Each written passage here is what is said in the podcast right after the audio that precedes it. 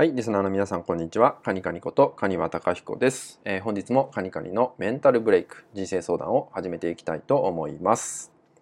えー、今日いただいているご相談はですね、えー、寝ても疲れが、え取れないとき、どうしたらよろしいでしょうか？っていったようなね、ご相談をいただいてます。え寝てもなかなか疲れが取れないっていう時はね、え結論から言うとですね、体だけの問題じゃないよってことになります。体だけの問題じゃない。えー、多くの方はこの場合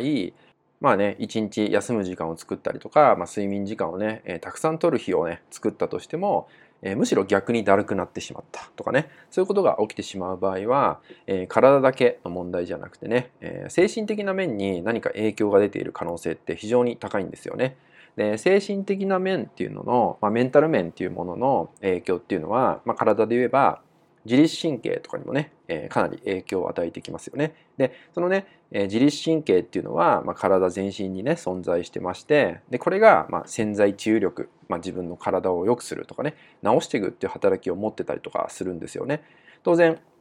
メンタル面で何か不調がある場合もその自律神経のま活動とかね働きっていうのが悪くなるんで、え体にも何かしらの不調が起きてしまうなので睡眠をとってもえー、疲労がね回復しないってことが起きてしまうんですよね。あとは体のケアをしても、えー、疲労がね、えー、次の日にやっぱ戻ってしまうみたいなことも起きてしまうんですよね。まあ、なのでかなり自律神経の影響っていうのがね、えー、比率が高いんじゃないかなと思います。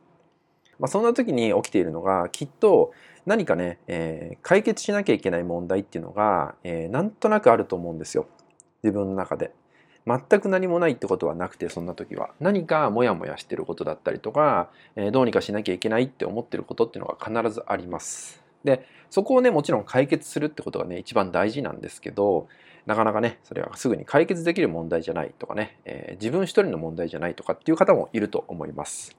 でその時はまず大事なのがね、まあ、最初の一歩として大事なのがそこに気づくことなんですよね。気づいてあげるだけでまずはいいと思います。あこれがあるから自分はね疲れが抜けない状態になっているんだっていうことを自覚するかしないかはかなり大きな開きっていうのが生まれてきます。でこうやって何が問題で自分の中でねもしかしたらこれが問題かもしれないっていうようなものが、えー、自覚できてくると、えー、心と、まあ、体ってものが、まあ、つながりを作ろうとするんですよね。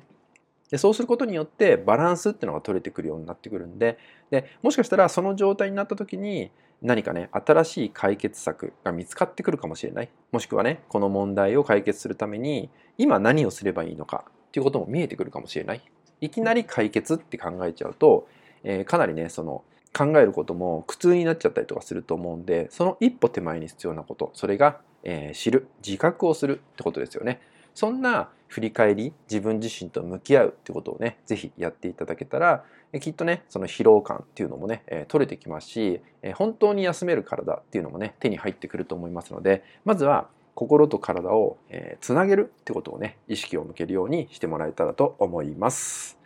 はい、それではね本日は以上になります。最後までご視聴いただきましてありがとうございました。